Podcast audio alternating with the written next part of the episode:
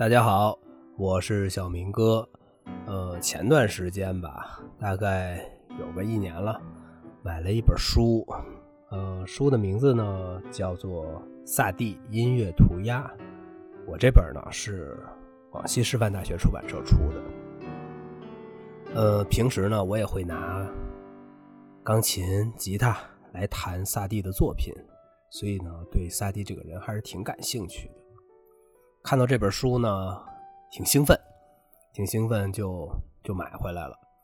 看了看呢，觉得很有意思，因为里面也介绍了大概萨蒂的生平啊，还有最关键的是他画的一些画没想到萨蒂的速写这么的棒，真的是一个才子啊！然后呢，萌生了这么一个想法。呃，想要不要写一写萨蒂的文章，然后介绍一下萨蒂呢？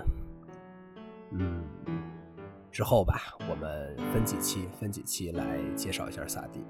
因为前面那个帕哈贝尔那期节目呢，呃，我是做的翻译文章，所以很多地方呢也不是特别成熟。后面他的一些作品呢，我就直接放在了节目音频的那个。有一个文字的对话框，好像啊，那我就把它放在那里了。您要是感兴趣呢，可以去看一看。嗯，有一个人呢叫阿尔弗雷德·莱斯利啊，他是这样评价萨蒂的：说他是一个打破传统的人，一个有思想的人，不断的展望着未来。嗯，怎么说呢？在开始介绍这个萨蒂生平之前呢？我们先来看看啊，萨蒂自己为保罗·维亚尔多编写的《音乐家词典》所拟的个人简介啊。这份简介呢，也是记录在这个《萨蒂音乐涂鸦》这本书上，是写于1915年的5月8日。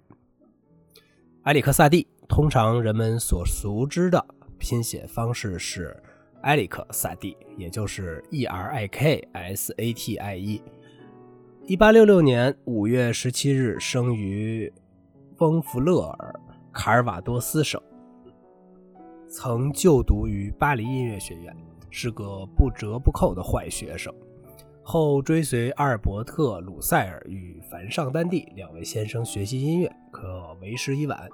一八九二年，因某些完全缺乏连贯性的作品引发了圈内的关注。啊，这两部作品是什么呢？是《萨拉班德舞曲》和《裸体歌舞》，由克劳德·德彪西配器，《星之子序曲》由莫里斯·拉威尔配器等等。他还写了一些愚蠢透顶的幻想曲，真正的松弛前奏曲。韦涅斯曾将该作品作为加演曲目在国家音乐协会演奏，另有干瘪的胚胎，有幸赢得简·莫尔蒂埃的芳心。在一次音乐会上加演了这部作品，埃里克萨蒂先生被认为是自命不凡的白痴，这个评断再正确不过了。他的音乐毫无意义且愚蠢，让人哈哈大笑，耸耸肩膀，仅此而已。啊，这刚才我念的这段呢，其实就是萨蒂为自己写的一个音乐家词典的简介了。呃，萨蒂呢是一个法国作曲家，出生在。一个位于塞纳河出海口的海港小镇翁弗勒尔，父亲是阿尔弗雷德·萨蒂。普法战争结束后呢，阿尔弗雷德卖掉了他的船舶经纪业务，全家搬到了巴黎。1872年，萨蒂的母亲去世了，埃里克和他的兄弟康拉德被送回翁弗勒尔，由他们的祖父母照看。奶奶、爷爷都是天主教徒。1874年，埃里克开始与当地的风琴师维诺特一起上音乐课。维诺特激发了他对格里高利圣咏的热爱。1878年的夏天呢，灾难再次降临了。呃，萨蒂的祖父母神秘的被淹死了，他被送回巴黎接受父亲的非正式教育。当时他的父亲遇到了一位钢琴老师，同时也是一位平庸的沙龙作曲家尤金尼·巴切涅。哦，尤金尼·巴涅切。他们在一八七九年一月结婚了，这让埃里克很不高兴。其实我们也可以理解哈，继母决心按照自己的模式来培养埃里克，并在那年十一月为他报了巴黎音乐学院埃米尔·德孔布教授的钢琴预科班。呃，或许是因为萨蒂正处于青春叛逆期吧，并且经历了种种的家庭变故，使得他在音乐学习中表现得极为倦怠。他憎恶这所音乐学院，称这像是在监狱中的七年。德孔布也在1881年描述萨蒂为音乐学院里最懒的学生。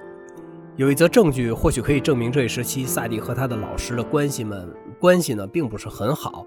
一九二二年呢，萨蒂在一次演讲手稿中这样写道：“学生要有足够的耐心，极大的耐心，与一匹马一样大的耐心，高头大马，因为学会习惯忍受老师，这很有用。现在试想，一位老师，他问你一些他已经知晓，可你却不知道的事儿。”显然他在占你的便宜，你有权沉默不语。啊，这份手稿呢，写在一本练习册上啊。如果大家也也去买到了和我一样的这本书呢，可以看到这个手稿的原件。几乎所有的报告都说呀，他是一个极有天赋的钢琴家，但却缺乏积极性，他的视奏能力很差。呃，这些说法呢，也只能出自他们老师，他的老师对他的评价了。呃，他的报告成绩单保存在萨蒂的弟弟米豪德那里。一八八五年呢，他进入了尤金尼以前的老师乔治马蒂亚斯的中级钢琴班，只是后者也认为，后者也认为他呢一文不值。萨蒂当时最亲密的朋友西班牙裔诗人拉图尔坚持认为。他之所以还在音乐学院里面学习，是为了自己不用服五年的兵役，从而能减少一年的从军时间。最后呢，兵役时间呢也进一步的缩减了。他通过故意患上支气管炎，使自己在1887年4月从第三十三步兵团退役。在康复期间呢，他发现了福楼拜和佩拉丹的文学作品。而他的父亲也早在1883年创立了自己的音乐出版公司，推出了他与拉图尔合作创作的五首歌曲。呃，萨蒂的芭蕾圆舞曲和幻想圆舞曲也发表在《音乐之家》杂志上。尽管萨蒂试图迎合他父母世俗的音乐追求，可是他们的关系却变得越来越紧张了。于是，在1887年底，萨蒂就离开了家，在法国的蒙马特开始了独立的。职业生涯，他的第一个住所呢，在孔多塞尔街五啊，在孔多塞街五十号，离著名的黑化卡巴莱餐馆很近。呃，我买的这本书上翻译成“黑猫俱乐部”，但是都是一个地方啊。呃，一家具有波西米亚风格的卡巴莱酒吧。不久，他就经常在那里做客。他和拉图尔被依次介绍给了富有趣味的典礼主持人。罗尔罗多尔夫萨利斯 典礼主持人，估计就有点像我们现在的 婚礼主持人，估计也不是吧，可能更像一个演出经纪人吧。呃，后者是水管工转行的诗人。萨蒂给人印象深刻，自称为埃里克萨蒂，然后后面是他的裸体歌舞。尽管他的三首著名的裸体歌舞都是一八八八年春天才完成的，但是呢，他还是用了这个希腊词来称呼自己，就是埃里克萨蒂裸体歌舞。嗯，在这个波西米亚风格的卡巴莱酒吧里呢，萨蒂呢终于的摆脱了受教育的束缚，他热情的拥抱了放荡不羁的生活方式，并进行了创作。呃，他很热情地拥抱了不计后果的波西米亚的生活方式。呃，他在这里的新形象呢，是一个穿着大呃穿着长礼服的长发男人，并且总是戴着一个大礼帽。我们从网上能看到很多萨蒂的肖像，是吧？还有他的自画像，都是这副模样，戴着一个大礼帽。一八九零年呢，他被聘为管弦乐队的指挥，为亨利·李维埃在黑猫俱乐部中演呃伴奏。像嗯，怎么说呢？乐队一般在观众看不到的地方，比如乐池或者剧院中比较暗的场所，在那里呢，他很快就和幽默作家阿方斯·阿莱交上了朋友。阿莱古怪滑稽的表演影响了他在早期报刊杂志中使用的笔名。一八九一年呢，他与罗多尔夫·萨利发生了争吵，得罪得罪了老板，离开了黑猫俱乐部的乐团。哦，刚才我们说哈，萨蒂早年在报刊杂志上使用的笔名，但是书里和我查到的资料都没有写到他到底用了哪个笔名，所以也不知道。他离开了这个黑猫俱乐部乐团呢，在附近的一个很著名的餐厅成为了第二钢琴师。在这里呢，他和德彪西的友谊发展了起来。特别是当德彪西是唯一一个认识到萨蒂的基督教芭蕾舞这个作品中的严肃意图之后，呃，这首作品呢是萨蒂和拉图尔为了羞辱当时法国音乐界而炮制出来的，甚至挑战巴黎歌剧院的导演。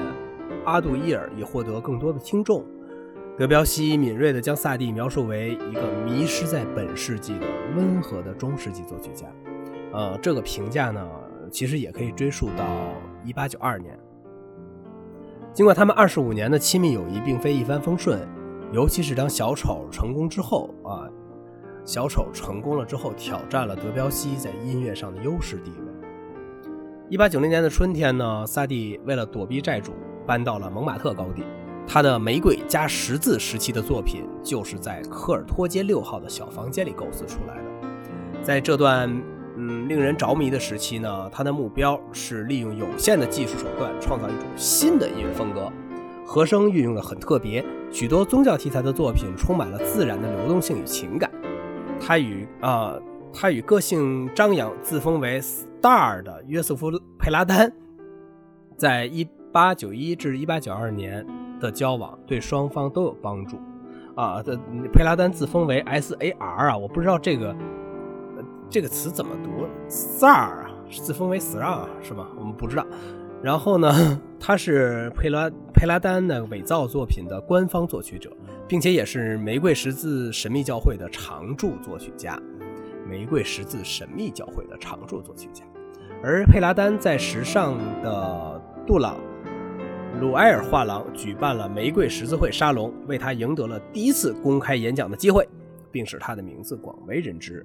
在这个过程中呢，他对神秘的宗教和哥特艺术以及静态音响装饰产生了兴趣。这些戏曲配乐呢，追求一种自给自足的过程，无视其戏剧环境。啊，这个如果您不是学戏剧或者学艺术史的，可能有点难理解。就是嗯追求一种 自我自给自足的过程，无视其戏剧环境啊，可能是涉及到了音乐的自律性的一个范畴。一八九二年的八月呢，他公然断绝了与佩拉丹的关系，并在一八九三年至一八九五年间成为了大都会耶稣艺术指导协会的创始人，并且他也是这个协会的唯一成员。另有一个翻译是耶稣基督的主教艺术教堂。坚持通过音乐与绘画对抗社会，萨蒂是这个口号主要的也是唯一的拥护者。从他在科尔托街的修道院开始啊，修道院是打了引号的，也就是他小小的那个住所。他发表了对他的艺术敌人的严厉攻击，啊，当然显然了，这些攻击都明显表现出了偏执的迹象。在一八九三年。萨蒂进行了三次尝试考取法兰西美术学院，原因是萨蒂生命中唯一的一段爱恋。二十一岁那年呢，呃，萨蒂在黑猫俱乐部担任钢琴师的时候呢，结识了他的邻居，也是一位画家苏珊·瓦拉东。啊，瓦拉东出生在一八六五年，然后是在一九三八年去世。初见当晚呢，萨蒂便向苏珊求婚，并称切的，呃，并且那个亲切的称她为。Biqui 我也不明白这个 Biqui 什么意思。之后的六个月呢，他们一起画画。呃，想必这个这个 B I Q U I 应该是个昵称哈。啊，他们一起在卢森堡公园里驾玩具船。那个时期，萨蒂的曲风非常热烈，目的是要为他的一切，他的眼睛，也就是为瓦拉东的一切，为瓦拉诺的眼睛，他温柔的双手和迷你的小脚而作曲。与此同时呢，他开始越来越深入地进行后调性的实验。正当萨蒂开始创作《烦恼》之时呢，瓦拉东忽然不告而别。萨蒂说：“一人离去后，唯有冰冷的孤独，让头让人的头脑充满空虚。”《烦恼》这部作品里怪诞的和弦结构与重复愈发令人不安。